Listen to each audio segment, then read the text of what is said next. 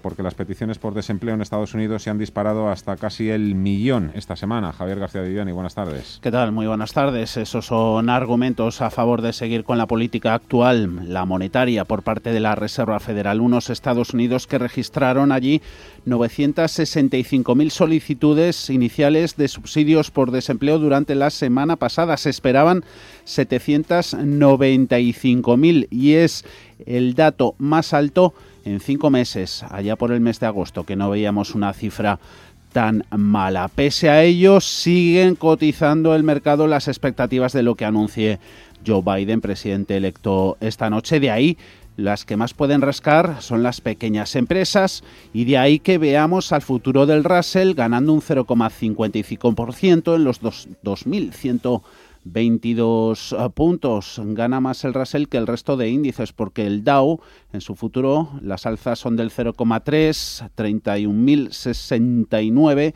Tenemos al SP500 con ganancias ligeras del 0,17 sobre los 3.810 y más tibieza, mucha más moderación en la tecnología Nasdaq 100, su futuro en los 12.981 con ganancias cogidas con alfileres del 0,07%. En el mercado eh, no se deja notar la agitación política que se vive en Washington. Escuchábamos anoche a la presidenta de la Cámara de Representantes, a Nancy Pelosi, diciendo que Trump debe irse porque es un peligro claro y presente para Estados Unidos. La América corporativa que sigue metiendo baza en este asunto, palabra de Jamie Dimon, presidente ejecutivo de JP Morgan. Dice que estos acontecimientos meten miedo. Significa que uno tiene, dice Dimon, que comprometerse para fortalecer la democracia. Reitera lo dicho la semana pasada, que hay que aceptar siempre los resultados electorales y apoyar las transiciones pacíficas en los cambios de gobierno. Esa Cámara de Representantes que votó a favor de la recusación del impeachment a Trump por segunda vez, por segunda vez eso le convierte en el primer presidente de Estados Unidos en ser recusado dos veces. Con esa recuperación de los mercados, con la esperanza de que ese estímulo económico masivo acompaña la nueva administración de Biden, la proyección de Goldman Sachs de que el SP terminará 2021 en 4.300 puntos, es decir, una subida del 14%, parece aún más realista. Luego vemos la hoja de ruta que se marca Costin del banco de inversión de Goldman Sachs para hacer esta previsión. Están cayendo los precios del oro, estabilización en el dólar, rendimientos de la deuda estadounidense que se mantienen cerca de máximos de 10 meses. Y dato para la esperanza en la lucha contra el COVID, las hospitalizaciones en Estados Unidos cayeron un 2% la semana pasada. Es el primer descenso semanal desde finales de septiembre. Paul Mielgo, buenas tardes. ¿Qué tal, Fernando? Buenas tardes. Por lo que sabemos, el plan económico de Biden llegará a los 2 billones con B de dólares. ¿Hay algún detalle más que se haya filtrado? Eh, sí, eh, por lo menos va a ser el paquete que más se va a asemejar en cantidad al alcanzado el año pasado en la CARES Act de 2 billones de dólares. Joe Biden eh, va a presentar este paquete de estímulos a las 7 y cuarto de la tarde, hora del este en Estados Unidos, una y cuarto de la madrugada, hora peninsular española. Lo hará desde su cuartel general en Wilmington, Delaware. Em, se especula con que el plan incluya pagos directos de 2.000 dólares, extensión de los subsidios por desempleo, fondos por la distribución de la vacuna, dinero para las administraciones estatales y locales y créditos fiscales para las familias con hijos. Hay que recordar que los beneficios especiales por desempleo aprobados el año pasado se agotarán a mediados de marzo, fecha límite para acelerar la ayuda a millones de estadounidenses empobrecidos por la pandemia. El equipo de transición ha desarrollado una propuesta con los legisladores demócratas en las últimas semanas que anticipa al menos 900.000 millones y con un líder de la mayoría entrante en el Senado, el demócrata Chuck Schumer, presionando para una cantidad superior a los 1,3 billones de dólares.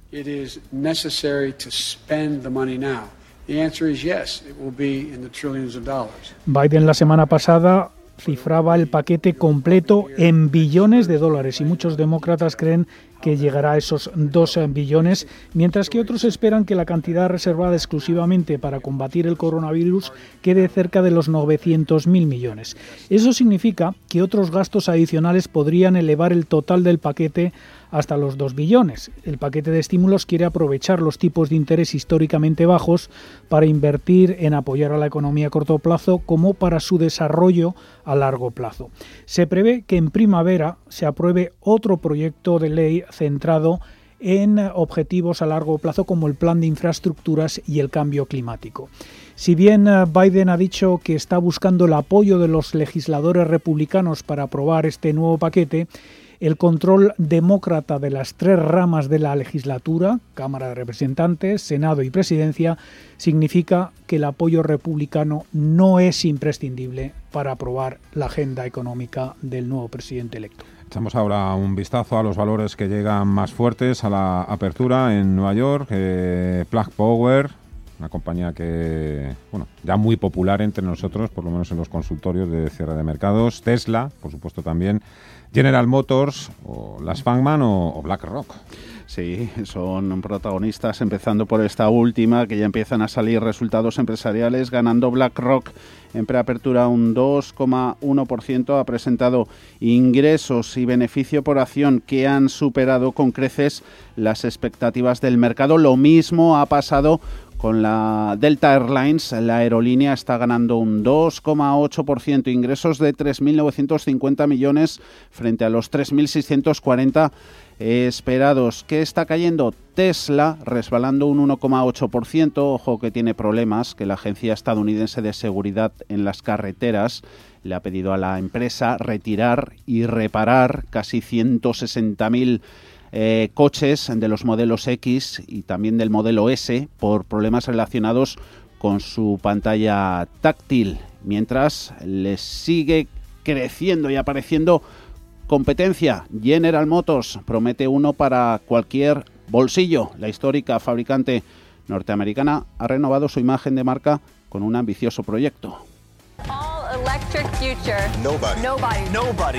Es el spot de la campaña Everybody In. Tiene un objetivo muy claro, un coche para todos los bolsillos. Nadie se va a quedar fuera, dice el fabricante. Y por miedo precisamente a perder ese tren, nadie quiere quedarse fuera de la acción de General Motors. Sigue marcando máximos históricos. Ahora está con subidas del 0,5 8%. Otra que viene sin frenar en el pasado reciente, aunque hoy sí que tira del freno de mano, pierde un 4%.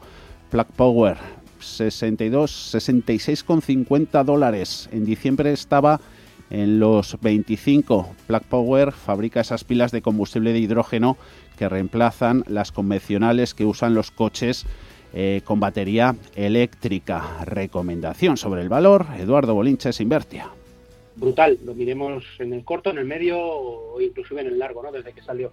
Está en subida libre, poca referencia, pero para mí tendrá que refrescar algo, ¿no? Yo no me atrevería a comprarlo por encima de 42, 41 dólares. Entonces, eh, se me ha ido. No se refresca, no hay mucho. Las cotizaciones de las Fangman, la que mejor lo hace Facebook, más 0,47, Amazon un 0,13, Apple un ligerísimo 0,08 en negativo, espera Google cayendo un 0,15%. Crónica de criptodivisas.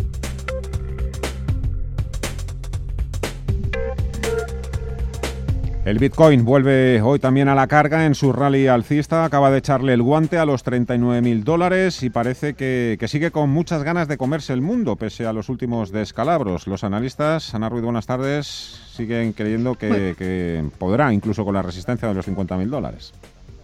Muy buenas tardes. Sí, ya ha superado esos 39.000 dólares, ahora mismo en los 39.185 con avances casi del 12%. La restauración del apetito por el riesgo en los mercados globales con la esperanza de recibir un estímulo por parte de Estados Unidos ha sido de gran ayuda en la jornada de hoy para el Bitcoin. La criptomoneda está intentando volver al crecimiento y mantenerse ahí con los avances de hoy y habiendo ya superado esa resistencia que se le, que se le dejaba en los 35.000 dólares. Solo este mero hecho, el de regresar adaptan rápidamente a las subidas puede estimular aún más a los compradores y las altcoins también siguen el ejemplo de la criptomoneda de referencia Ethereum subiendo un 10% y Polkadot por ejemplo un 32%. Solo dos altcoins de las principales criptomonedas del mercado se quedan hoy en el lado rojo de la tabla. Por ejemplo, eh, está el Ripple con caídas ligerísimas del 0,14% en estos momentos. Como resultado de estos avances, la capitalización total de las criptomonedas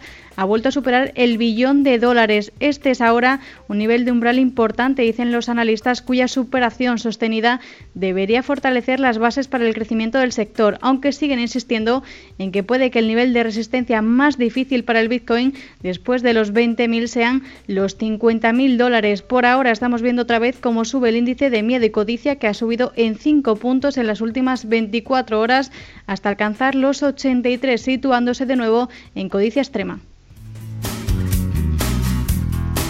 Y volvemos, llegados a este punto de nuevo, volvemos a regresar a la bolsa, los gráficos, vamos a repasar algunos informes de la banca de inversión. Bueno, vamos a quedarnos en concreto con uno, después más adelante, antes de la apertura, hablamos de los demás, pero bueno, el que se lleva la palma estos días sigue siendo Goldman Sachs. Ayer, como sabéis, pronosticó un pullback de la bolsa a corto plazo. Bueno, pues hoy lo ha arreglado y lo ha arreglado mucho porque pronostica que el SP500 va a subir un 14% este año, 4.300 puntos, por encima del bien y del mal. El hecho, el hecho es que Goldman Sachs durante la pandemia lo ha clavado. Sí, sí, así que a seguir con atención esta apuesta que hace el banco de inversión. Esos 4.300 puntos para el índice más amplio suponen un potencial de revalorización de aquí a diciembre del 14%. Además, proyecta un crecimiento adicional de la mitad de ese 14 de un 7 para el índice en 2022, cuando alcanzaría los 4.600. ¿Qué está detrás de este eh, rendimiento, rentabilidad de dos dígitos para el año en curso? Pues la proyección superalcista, optimista, porque está muy por encima de la media que espera Goldman Sachs para el crecimiento del PIB americano. 6,4% este año. El consenso del mercado solo es del 4,2%.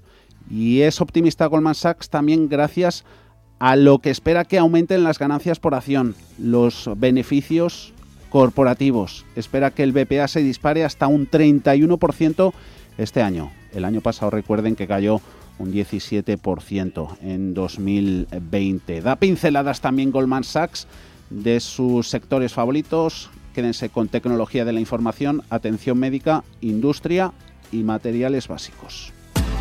En Intereconomía, cierre de mercados, ahorro, inversión y mucho más. Con Fernando La Tienda.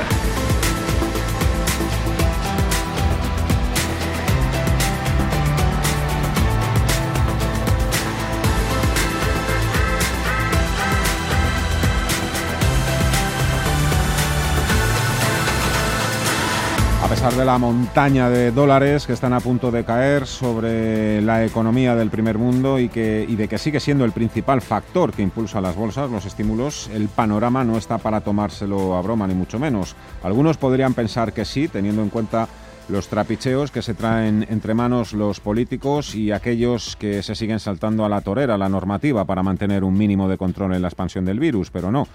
No, no es una broma, esto cada vez es más serio. Por desgracia, la única medida que ha resultado realmente eficaz han sido los confinamientos, los confinamientos duros y hacia allí, que vamos también en España, aunque el gobierno lo esté retrasando en la medida de lo posible, todo lo que pueda. Lo único que pedimos, digo yo, es que si el confinamiento total no es posible, porque entonces la economía ya sí que entonces se muere, al menos que haya una homogenización o un reglamento básico de las medidas al nivel de las comunidades autónomas, porque aquí cada una sigue haciendo la guerra por su cuenta. No puede ser que en Asturias hayan utilizado prácticamente todas las vacunas que les han llegado y en Extremadura, por poner solo un ejemplo, hayan decidido frenar la campaña hasta ver si a los asturianos pues se les pone la cara de color verde o les empiezan a crecer cuernos y rabo. Esto no puede ser. Estamos en el siglo XXI, señores. La esperanza en las vacunas es el otro gran catalizador alcista junto a los estímulos y Johnson Johnson hoy ha dado buenas noticias con la efectividad de su vacuna. Dice que un solo pinchazo e inmunidad duradera. Mireya Calderón, buenas tardes. Buenas tardes. Pues sí, en el próximo mes podríamos disponer de tres vacunas contra la COVID-19. El antídoto de Johnson Johnson ha obtenido los resultados de la fase 2 y el doctor Paul Stoffels, jefe científico de la compañía, Johnson Johnson is moving at record speed and working ha mostrado gran confianza sobre su eficacia tras los datos y espera que a lo largo de este mes puedan presentar los resultados de la fase 3. Además ha dicho que en cuanto a los anticuerpos debería haber buenas esperanzas y razones de que la vacuna funcione. El 90% de los participantes produjeron anticuerpos neutralizantes dentro de los primeros 29 días tras la inyección y las expectativas de la farmacéutica eran de un alcance de la inmunidad total 28 días después. Todos los participantes ah, formaron anticuerpos dentro de los 57 días y la respuesta inmune duró los 71 días completos del ensayo. Además, la vacuna de Johnson Johnson requiere de una única dosis para ayudar al organismo a generar anticuerpos y al igual que la de Oxford y AstraZeneca, se apoya sobre un adenovirus, tipo de virus que causa el resfriado común y no puede replicarse, pero induce una respuesta inmune que prepara al cuerpo para una infección real con la COVID-19. Según Matai Mamen, director global, investigación y desarrollo de Janssen al frente del desarrollo de la vacuna de Johnson Johnson,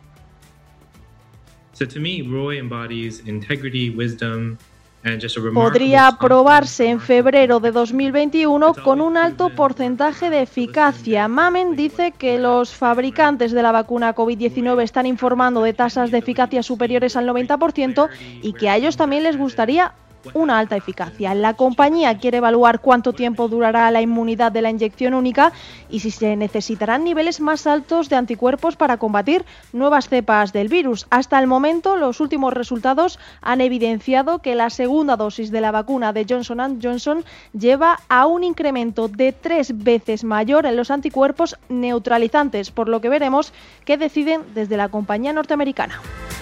Cada vez habrá, por tanto, más vacunas en el mercado, pero, pero bueno, las bolsas evidentemente ya no se quedan con las buenas noticias, ahora lo que están pendientes de a las malas noticias. Las bolsas han entrado en una fase, podría denominar, complicada, y más aconsejable, desde luego para los especuladores a corto que para los inversores que buscan remunerar el ahorro, pensando qué es lo que me puedo comprar hoy para ver dónde la tengo dentro de tres años. Bueno, vamos a ir con los valores eh, también que son protagonistas en la jornada de hoy. Por ejemplo, eh, IAG es la compañía que más está subiendo hoy dentro del IBEX 35, Telefónica la que menos, está cayendo casi un 3% tras el subidón de ayer. Hay que fijarse hoy también en Naturgy, en Duro Felguera, en Fluidra, en Carrefour.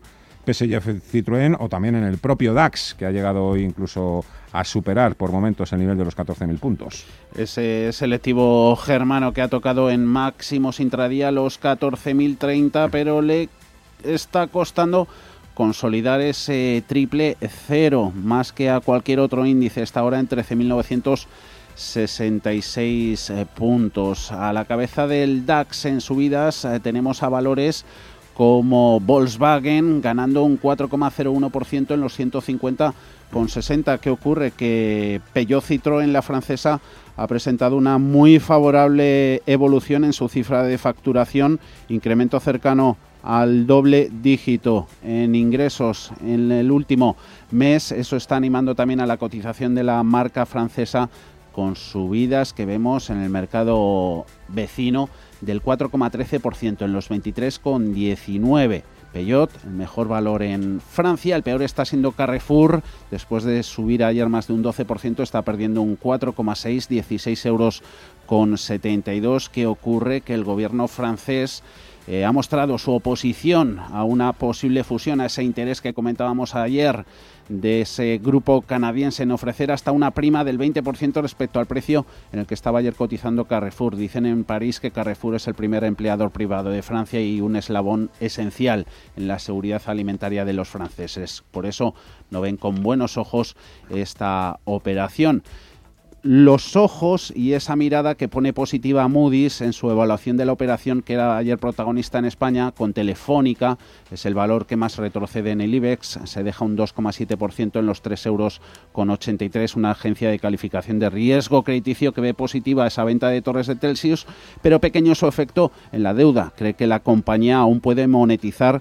otros activos de torres. Opinión de Ofelia Marín Lozano, 1962, Capital SICAP en fin, al final lo que tiene que dar mm, también sensación telefónica es que su resultado operativo es capaz de, mantenerlo, o el resultado operativo, el caso de explotación, después de inversiones, que es la magnitud en que ellos más se fijan. Pero en fin, ahí van a estar las miras. Tenemos en positivo las mayores subidas para la aerolínea, ganando de media un 3% el sectorial de turismo en Europa la española gana un 4,5%. Tenemos a Hoteles Meliá subiendo un 1% en los 5 euros con 68. En positivo también está Naturgy, 20 euros y medio más 0,15. Va a invertir 1.800 millones de dólares en renovables en Estados Unidos. Sergio Ávila IG lo está haciendo muy bien y creo que lo puede seguir haciendo bien. De hecho, eh, bueno, creo que eh, tiene una figura activada también por, por, dos impulsos hacia la zona de los 22.90, con lo cual podría ser un valor a vigilar.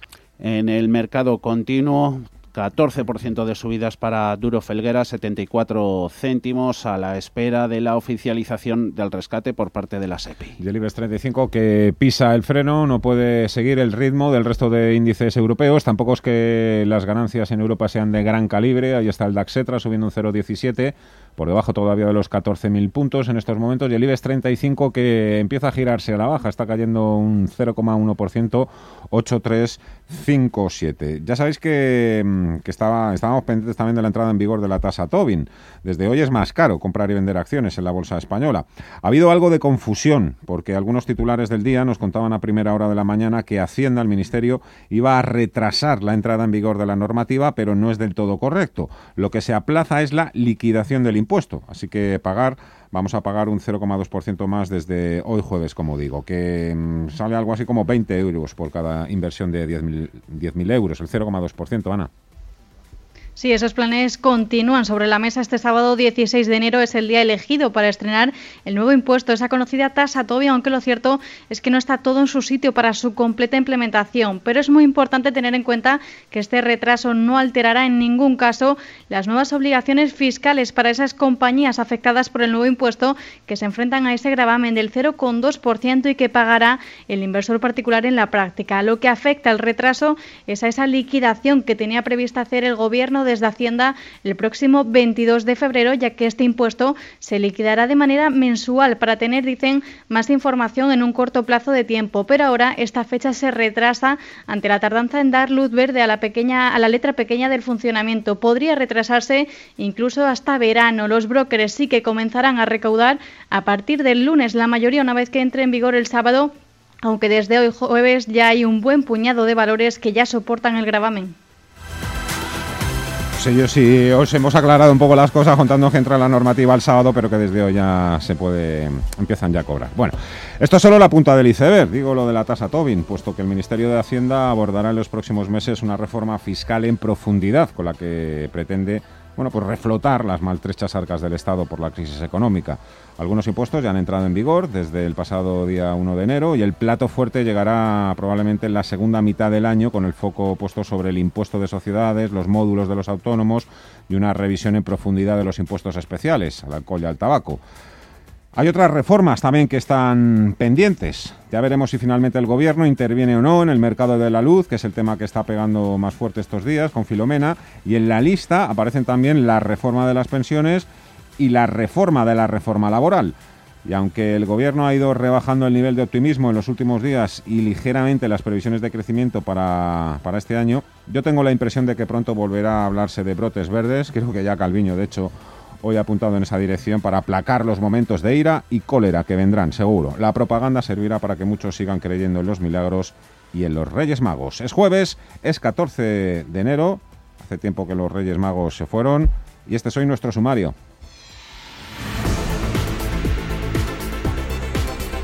Los contagios se disparan y España bate récord de nuevos casos diarios con más de 38.000 y 195 muertos en las últimas 24 horas. La incidencia se sitúa en 492 casos por cada 100.000 habitantes en los últimos 14 días, pero el Gobierno insiste en que no es necesario un nuevo confinamiento para revertir la evolución de la pandemia, aunque muchas comunidades autónomas lo han solicitado ya. Además, Galicia, Navarra, La Rioja y Extremadura han endurecido sus restricciones de movilidad, actividad no esenciales, toques de queda y contactos personales ante el riesgo de expansión del coronavirus. Fuera de nuestro país, Alemania ha registrado este jueves mil 244 muertos por coronavirus en un día, la cifra máxima de la pandemia y el país se encamina hacia una nueva prórroga de las restricciones más allá del 31 de enero. Otros países como Italia, Bélgica, los Países Bajos o Portugal han extendido sus restricciones, mientras que el Reino Unido ha sumado su peor dato de decesos diarios, 1.564 muertes. En China, las autoridades sanitarias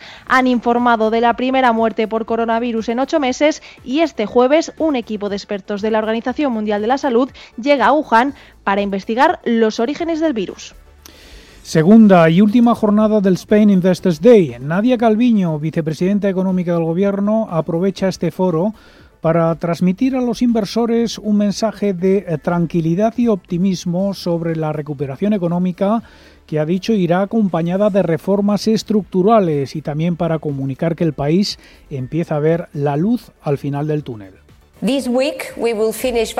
Esta semana terminaremos el proceso de vacunación en las residencias de ancianos. La segunda dosis empezará a administrarse a partir del domingo y tenemos no solo una, sino dos vacunas autorizadas y una más de camino. Esto obviamente es una buena noticia y aporta luz a las proyecciones económicas, aunque por supuesto todavía tenemos por delante semanas muy difíciles.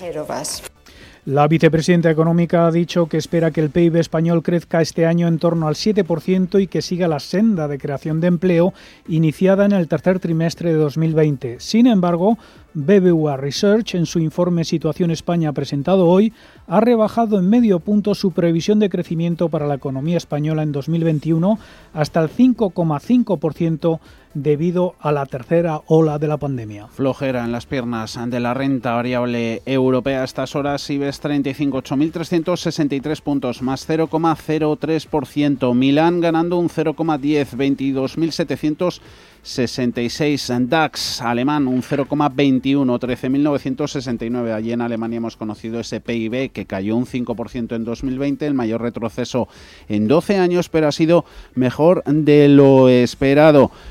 Hay que tomarse aún las cosas con cautela. Alberto Matellán de Mafre. Mantener esa asignación a, bolsa eh, un poquito alta pero no incrementarla por la gran cautela que ahora mismo el mercado. Esa cautela nos lleva a no incrementar las posiciones de bolsa, ser un poquito prudentes por los riesgos que hay, pero sí mantener una asignación alta porque la tendencia parece positiva. En otros mercados, Forex, mercado de divisas, euro dólar, toca la moneda única mínimos de un mes, 1,2126. Ahí quizá esté pesando el efecto italiano. Europe was uh, on the right track Europa está ahora justo en camino, pero ha saltado la desbandada del gobierno de coalición de Matteo Renzi. El que habla es Enrico Letta, fue ex primer ministro italiano y dice que esto puede suponer una fuente de desestabilización para la zona del euro. El bono italiano lo tenemos cotizando con subidas en rendimiento del 0,65%, el español en el 0,06%. Más mercados, commodities, caídas en el precio del petróleo, 0,66% a la baja sobre los 52 dólares y medio el barril. Hoy en el consultorio de bolsa, a partir de las 6, José Lizán de Magnum Sicap y Rodrigo García de XTV. 91 533 18 51 o 609 22 47 16 para las notas de voz y WhatsApp. En el futuro inmediato habrá bastante confusión en los mercados y ellos creen que es mejor que esa confusión empiece con nosotros. De lunes a jueves, consultorio de bolsa y fondos de inversión en cierre de mercados. Con Fernando La Tienda, Radio Intereconomía. Radio Intereconomía comienza una nueva época tras 25 años de experiencia. Te invitamos a seguirnos. Una programación especializada, seria y completa para una audiencia experta. Radio Intereconomía. Nueva época, nueva etapa, nuevas expectativas. Con 25 años de experiencia. ¿Crees que coger la raqueta como yo hará que juegues como yo? No hagas lo mismo que yo. Yo nunca hice lo mismo que otros. Tú eres único. Protege lo que te hace diferente. Presentamos Santander One, un nuevo modelo de banca que se adapta a ti y a tu empresa para ayudarte a superar retos tan únicos como tú. Tranquilidad es el sonido del mar. Tranquilidad es invertir al tiempo que ahorras, diversificas y proteges tu inversión. Tranquilidad es invertir en oro con Degusa. Infórmate en el 9119 82900. Degusa Oro. Es tranquilidad. ¿Cuánto dices que gastamos en suministros energéticos? Bueno, lo normal es lo que cuesta el gas, la electricidad. ¿Pero no hablaste con Nes? ¿Con quién? Con Nes, como el monstruo del lago Nes. Consigue ahorros energéticos a grandes empresas de hasta el 40%. Ah, sí, ya sé quiénes son. Expertos en gestión energética, realizan auditorías energéticas, desarrollan planes de eficiencia. No sé cómo no les he llamado antes. Si no tienes un gestor energético, estás perdiendo dinero. Conócelos en nes.es o contacta con ellos en info.nes.es. Te realizamos un estudio de forma gratuita. NES, conviértelo en tu partner energético. Si tu pasión es la caza, sueñas con el sonido del río mientras lanzas tu caña o simplemente disfrutas del campo y la naturaleza, este es tu programa. Caza, pesca y naturaleza. Todos los sábados y domingos de 7 a 8 de la mañana en Radio Intereconomía. Coordina Marcos Ruiz.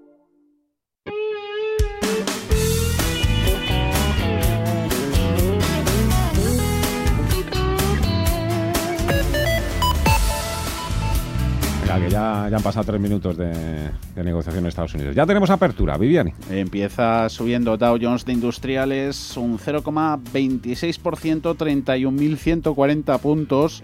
Arriba Nasdaq 100, más de lo que indicaba el futuro, un 0,22. Se anima por encima de los 13.005 puntos a estas horas. En estos primeros minutitos de negociación, SP, SP500 con revalorización del 0,18 en los 3.816.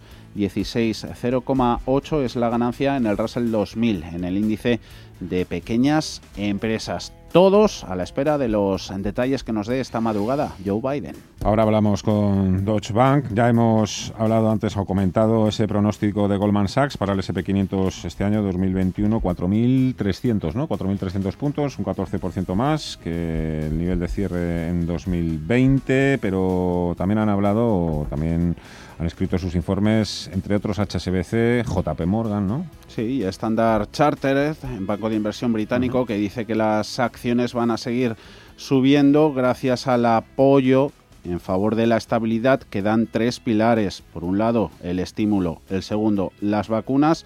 El tercero, los resultados. Dicen en esta entidad que todo el impeachment, el segundo a Trump, ese ruido es del todo irrelevante para los mercados. Posicionamiento sectorial de JP Morgan. Cíclicas. Lucía Gutiérrez Mellado sí que pensamos que esos sectores que se quedaron el año pasado eh, más por eh, detrás debido a la pandemia, en el momento que la vacuna empieza a tener efecto, pues deberíamos de ver cómo, cómo recupera. Pero hay otros sectores como tecnología que lo hizo bien el año eh, pasado y este año debería continuar. Igual no al ritmo que lo ha hecho, pero debería seguir haciéndolo bien. Razones queda también en Suiza, Credit Suisse, para que sigan las subidas en el mercado. Cita ahí el aumento de las expectativas de inflación da otros motivos como el inicio de un cambio de inversión de bonos acciones, también que los factores a corto plazo siguen siendo positivas, apuntan que el exceso de liquidez es consistente con una nueva normalidad y que las revisiones de los ingresos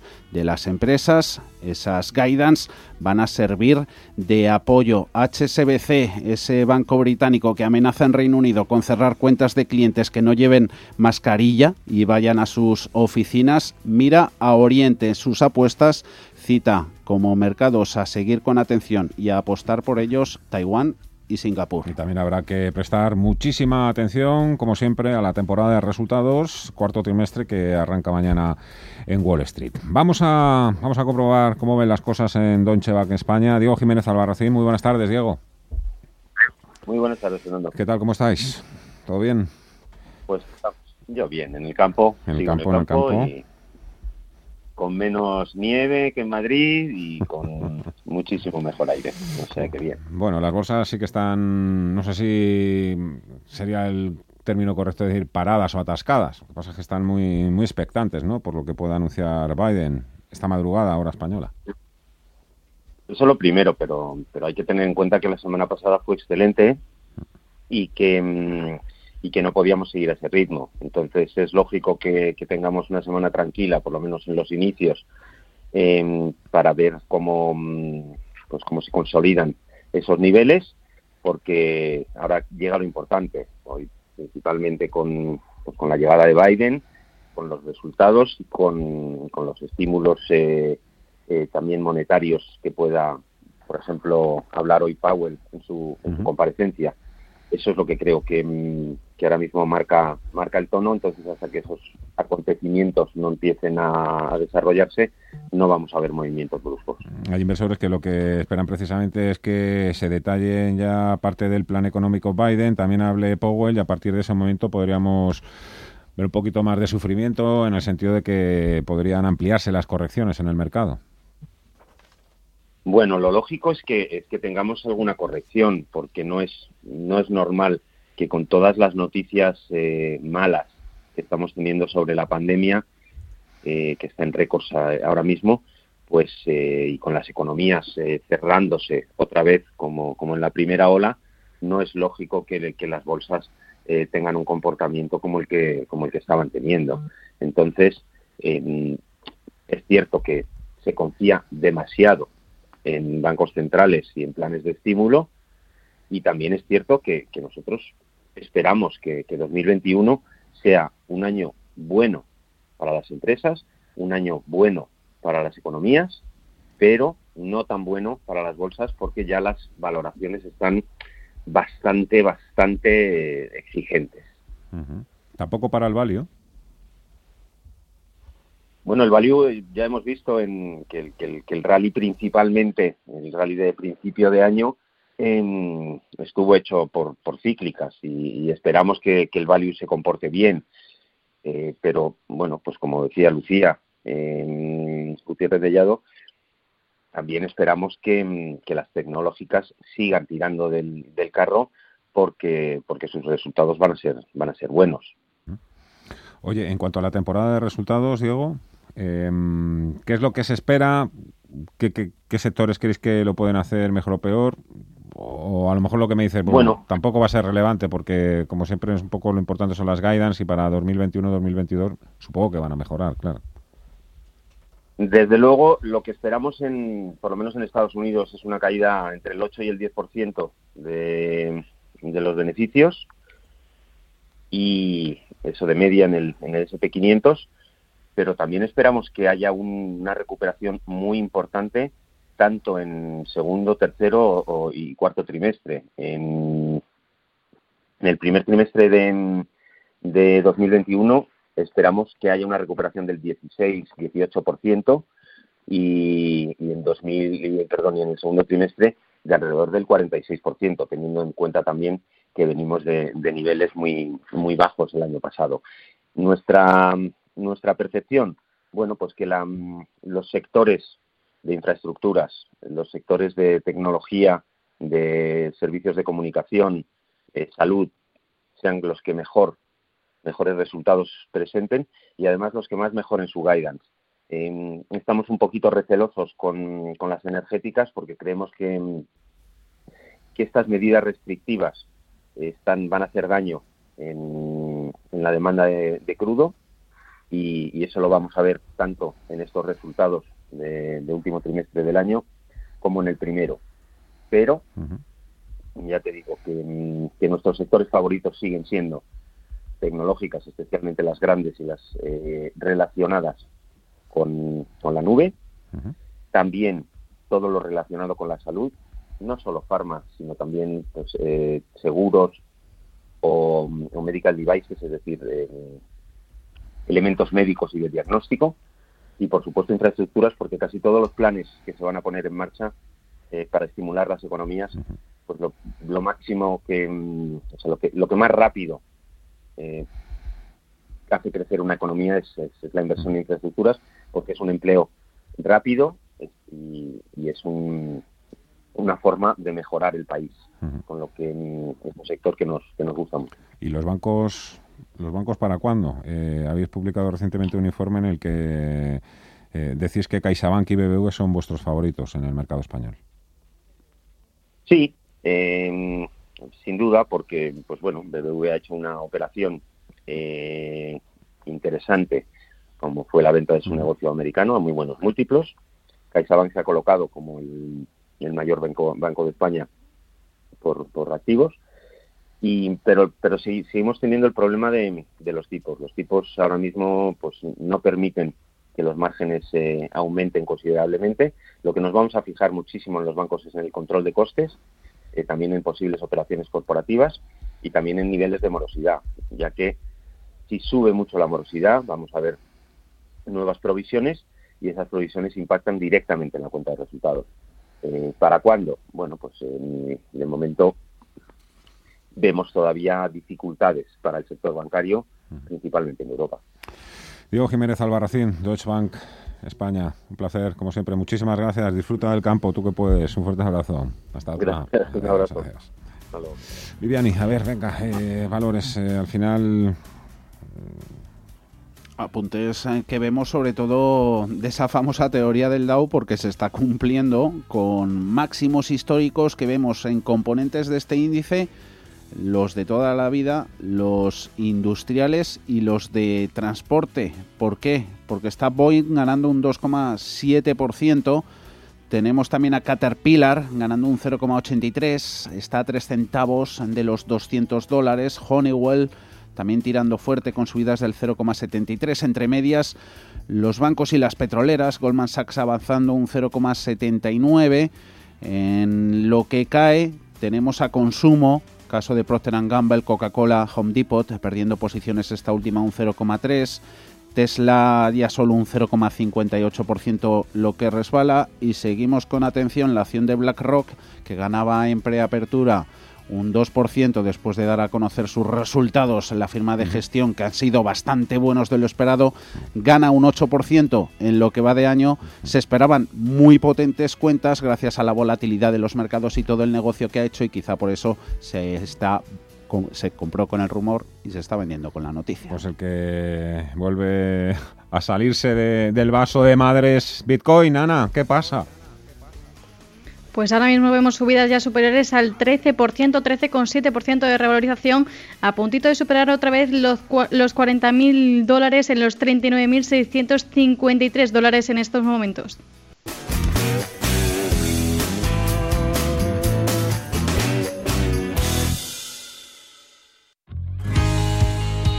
Las auditorías energéticas son obligatorias para las grandes empresas. Este año acaba el plazo para renovarlas y no hacerlo puede suponer multas de 60.000 euros por centro no auditado.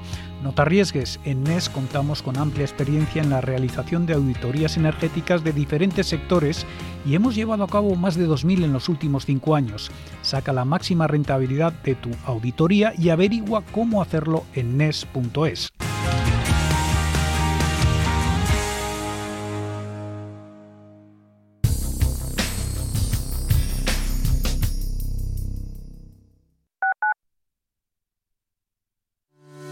A la hora de invertir, la diferencia entre la convicción y la palabrería está en el grado de compromiso que eres capaz de asumir. El nuestro es este. En Finanbest solo ganamos si tú ganas primero. O lo que es lo mismo, en Finanbest, si no sumamos, no restamos. Conoce todas las ventajas del Result Investment. Tienes mucho que ganar. Finanbest, tú ganas. ¿Conoces la relación entre cuidar de tu hogar y cuidar de ti? En Murprotec sabemos que cuando eliminamos las humedades de forma definitiva de tu hogar estamos cuidando de ti y de tu familia. Una vivienda libre de humedades es sana y segura. Llámanos al 930 1130 o accede en murprotec.es. Cuidando de tu hogar, cuidamos de ti. ¿Sabía usted que unos pies con problemas pueden paralizar nuestro ritmo de vida? Le proponemos una solución indolora, con una mínima incisión y con anestesia local aplicando las técnicas más avanzadas en cirugía del pie. Clínica Jiménez, calle Alcalá 378. Diagnóstico gratuito 91 367 0071. Centro reconocido y autorizado por la Consejería de Salud y la Comunidad Económica Europea. 91 367 0071. Cuando sales a tomar algo con amigos, ¿cuál es la ración que siempre se termina antes? No son las croquetas ni las patatas bravas, es el jamón. Yo lo tengo claro. Si buscas el mejor jamón y un surtido de productos de una calidad excepcional, solo puede ser Don Pal. Para más información no dudes en consultar nuestro sitio web donpal.es. Te esperamos. Don Pal. Si quieres aprender a invertir y no morir en el intento, escucha La Fábrica de Inversores en Radio Intereconomía. La Fábrica de Inversores, tu cita de los sábados a las 10 de la mañana. Y no olvides seguirnos en nuestro podcast en intereconomía.com.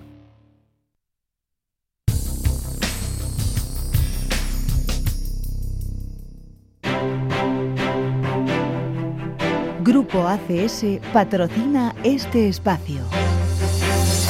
Continuamos por algunos cambios en la recomendación. Titulares del día, por ejemplo, eh, cambios de recomendación. Tras la operación de ayer de Telefónica con American Tower, hoy ha habido, por supuesto, cambios en la recomendación, revisiones en los precios objetivos. Renta 4, por ejemplo, ha subido el precio objetivo de Telefónica hasta los 5,7 euros por acción. También ha habido recomendaciones sobre Repsol, Celnex o AENA, aunque entre los titulares de la jornada tampoco podemos pasar por alto, Ana, la alianza entre Iberdrola y Total.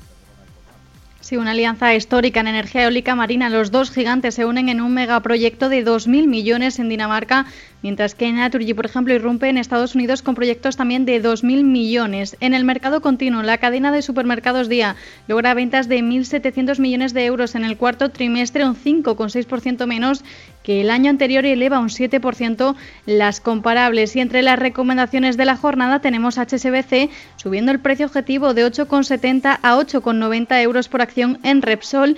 En Telefónica, aparte de la que comentabas de Renta 4, también está Jefferies, que lo sitúan en 3,20 euros. Con 20. De ahí que hayan rebajado su recomendación de mantener a Infraponderar y en el sector se decantan más, dicen, por compañías como Vodafone, Deutsche Telekom y Orange. Por su parte, Jeffries recomienda también comprar los títulos de Celnex y fijan el precio objetivo en 70 euros el título, mientras que en Bankinter elevan el precio objetivo de Laboratorio Robi a 45 euros por acción. Por último, en AENA, JP Morgan sube de neutral a sobreponderar y sube también el precio a 160 euros. Ahora me das los cambios más importantes, si es que los hay, Viviani. Antes voy a saludar a, Pepe, a Pepe Bainac de Bolsas y Futuros. Hola Pepe, ¿cómo estás? Muy buenas tardes.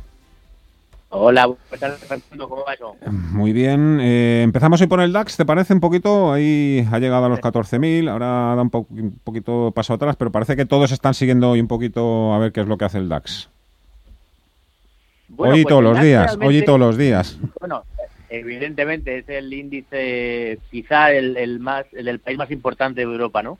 Pero es cierto que, que bueno que el DAX tiene tenía un nivel de máximo histórico que no eran los 14.000, eran 13.800 y los ha superado. Mm. Es decir, que realmente el 14.000 llama la atención porque es un número redondo, pero solamente por esto. Realmente el nivel que tenía que superar y ha superado son los 13.800, está en zona de máximo histórico, está ahí ahora consolidando un poquito, pues entre los 13.800 y 14.000, lógicamente, y bueno, yo creo que no va a suponer un escollo demasiado grande. Lo normal es que no tarde mucho en superarlo y, bueno, máximo histórico, lo que se llama subida libre, pues seguir subiendo, vamos.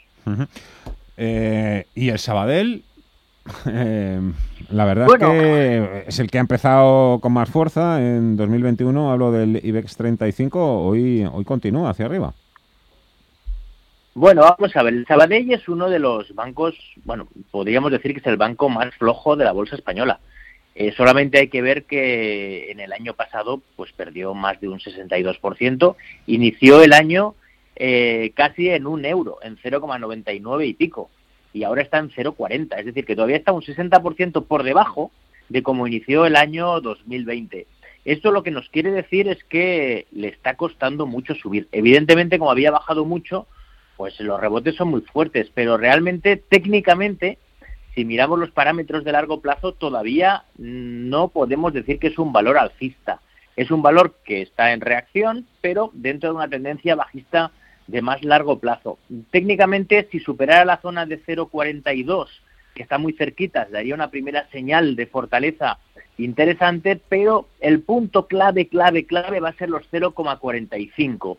Si supera 0,45, yo creo que va a tener una buena reacción alcista y a medio plazo se va a convertir en un valor alcista de corto medio plazo. Todavía no de muy largo plazo, pero, hmm. pero mejoraría bastante el aspecto, vamos. Y una cuestión más por la que te quiero preguntar, Pepe, del inmobiliario que hay en el IBEX 35. Merlin Properties, Colonial, ¿con cuál te quedarías? ¿Cuál elegirías? Bueno, yo me quedaría con Colonial. porque la veo como con un poquito más de fortaleza en esta última recuperación. Es cierto que yo creo que van a ir de la mano, que si sube una va a subir la otra porque están en el mismo sector, porque son muy parecidas, pero por decirlo así, en esta primera reacción alcista de todo el mercado, para mí Colonial lo ha hecho un pelín mejor, tampoco excesivamente, ¿eh? pero hoy mismo ambas dos están rompiendo al alza y la verdad es que están empezando a, dar señales de querer tener un segundo impulso como muchos gráficos de la bolsa española. Pero me quedo con Colonial. Pepe Bainat, Bolsas y Futuros, muchísimas gracias. Un fuerte abrazo, hasta la próxima, buenas tardes. Un abrazo, gracias a vosotros. Tenemos máximos en Wall Street. Concretamente en el Dow Jones. Ha tocado el promedio máximo histórico intradía en 31.223 puntos. Ahora está ganando un 0,39%. Y el VIX cae hasta los 22 puntos. Grupo ACS, líder en el desarrollo de infraestructuras y servicios, les ha ofrecido este espacio.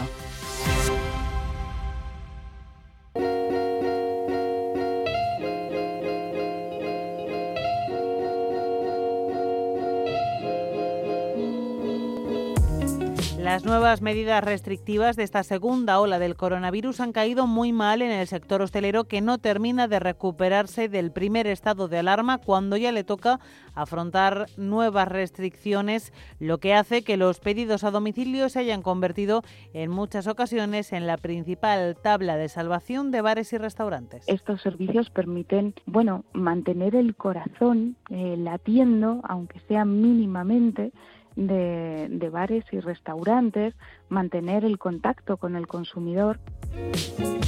Quien habla es Paula Nevado, secretaria general de marcas de restauración. Son muchos los establecimientos de hostelería, en muchos casos tradicionales y que nunca antes habían tirado del delivery, los que ahora han decidido cambiar el modelo productivo y enfocarse a los pedidos para consumir en casa. Según datos de plataformas como Just Eat, los restaurantes que seguían operando en pleno confinamiento aumentaron entre un 40 y un 50% sus pedidos realizados a través del servicio domicilio durante el mes de abril y los que no repartían su comida a domicilio ahora sí han decidido apostar por este servicio, dando lugar a un aumento del 200% en las altas de los restaurantes.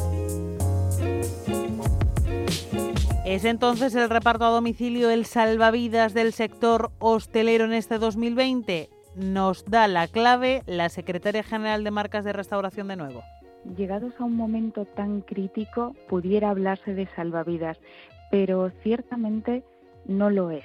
¿eh? es cierto que el, eh, tanto el envío a domicilio como la recogida en, en tienda, lo que llamamos takeaway, delivery, eh, son dos canales de venta tradicionalmente complementarios y es cierto que en los últimos tiempos y sobre todo en estos últimos meses han experimentado un crecimiento muy muy notable eh, pero porque eh, se han quedado como el único recurso.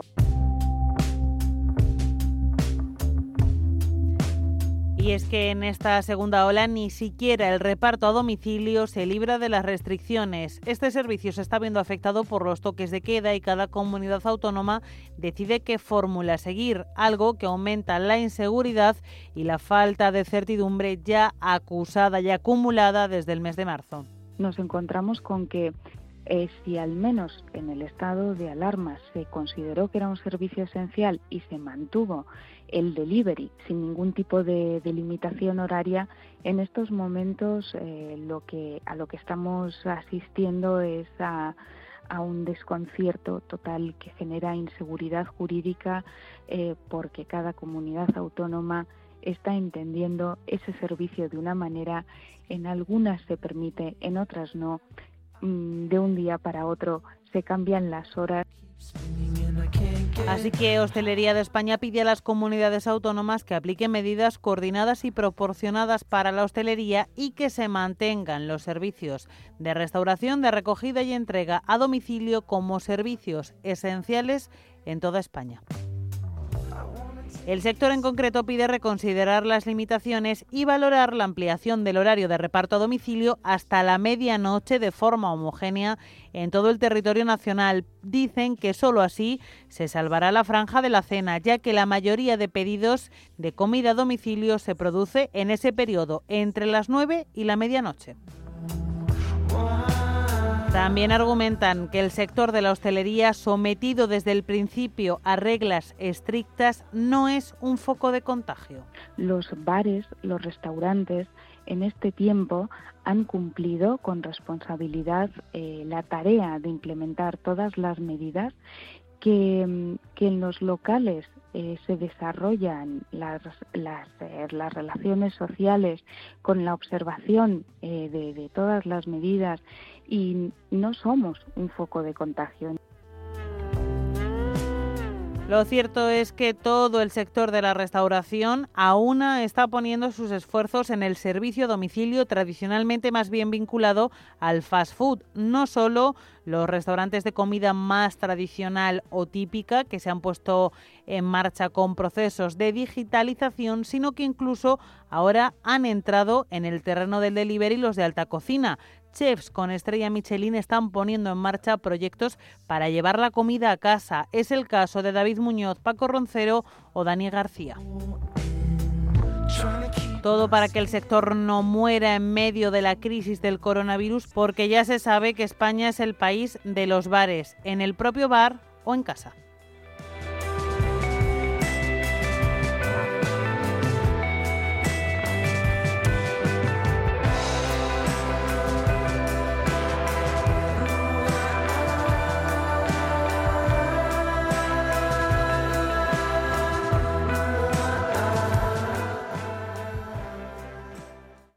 ¿Sabes que Renta 4 Banco ofrece más de 5.000 fondos de inversión? ¿5.000? Yo con una oferta tan amplia no sé ni por dónde empezar.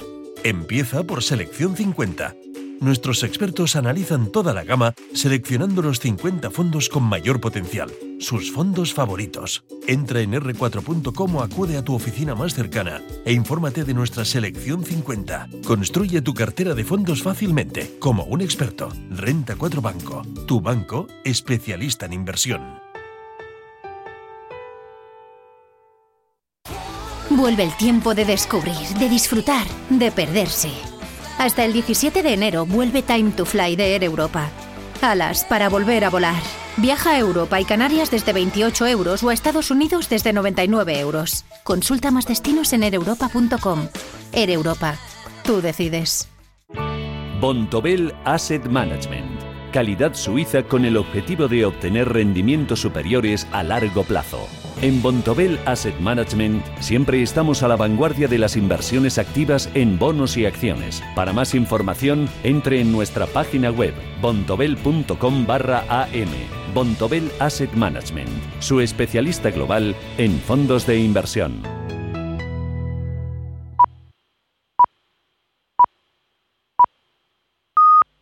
Son las 4 de la tarde, las 3 en Canarias. Radio Intereconomía. Boletín informativo. Buenas tardes. Después de que BBVA Richard haya rebajado sus previsiones de crecimiento para este año y coincidiendo con una nueva cascada de restricciones para frenar la evolución de la tercera ola de la pandemia, la responsable de economía del gobierno insiste en mostrarse optimista y sitúa el crecimiento del PIB este 2021 entre el 7 y el 9,8%. Pepe Luis Vázquez, buenas tardes. Sí, muy buenas tardes. Nadia Calviño, ante la mirada de los inversores extranjeros en el Spain Investors Day, ha dibujado un horizonte esperanzador para la economía española gracias a la reducción de algunos riesgos como la culminación del Brexit, la entrada en vigor de unos nuevos presupuestos o el inicio de la campaña de vacunación. Por ello, insiste la vicepresidenta económica en que pese a la dificultad de hacer previsiones por la elevada incertidumbre, la previsión que maneja el gobierno es que el PIB sin el efecto de los fondos europeos crezca este año en torno a un 7%. El gobierno español espera que el PIB crezca en torno al 7% en 2021 y que siga la senda de creación de empleo que hemos iniciado en el tercer trimestre de 2020. Esta es nuestra previsión inicial, sin tener en cuenta el potencial impacto del plan de inversiones y de los fondos europeos que deberían fluir en el curso del año. Calviño anticipa que 2021 va a ser un año de aceleración de las reformas sobre el mercado de trabajo. Garantiza que la contrarreforma laboral se va a llevar a cabo con consenso y apunta apunta en la misma dirección que escriba al afirmar que los ERTE se van a convertir en un mecanismo permanente para evitar la volatilidad del mercado laboral de nuestro país. Gracias a Pepe. La ola de frío que ha seguido al temporal Filomena continúa dejando temperaturas muy bajas en la península con zonas que esta, esta pasada madrugada han llegado a alcanzar los 21 grados bajo cero. En Madrid, entre tanto, la normalidad se va recuperando lentamente tras un temporal que el ayuntamiento estima que ha causado daños en la ciudad por valor de 1.397 millones de euros. José Luis Martínez Almeida, alcalde de Madrid. 1.398 millones de euros que básicamente están calculados en función de los daños causados a la actividad económica en la ciudad de Madrid como consecuencia de la paralización derivada de la tempestad de nieve, pero en segundo lugar también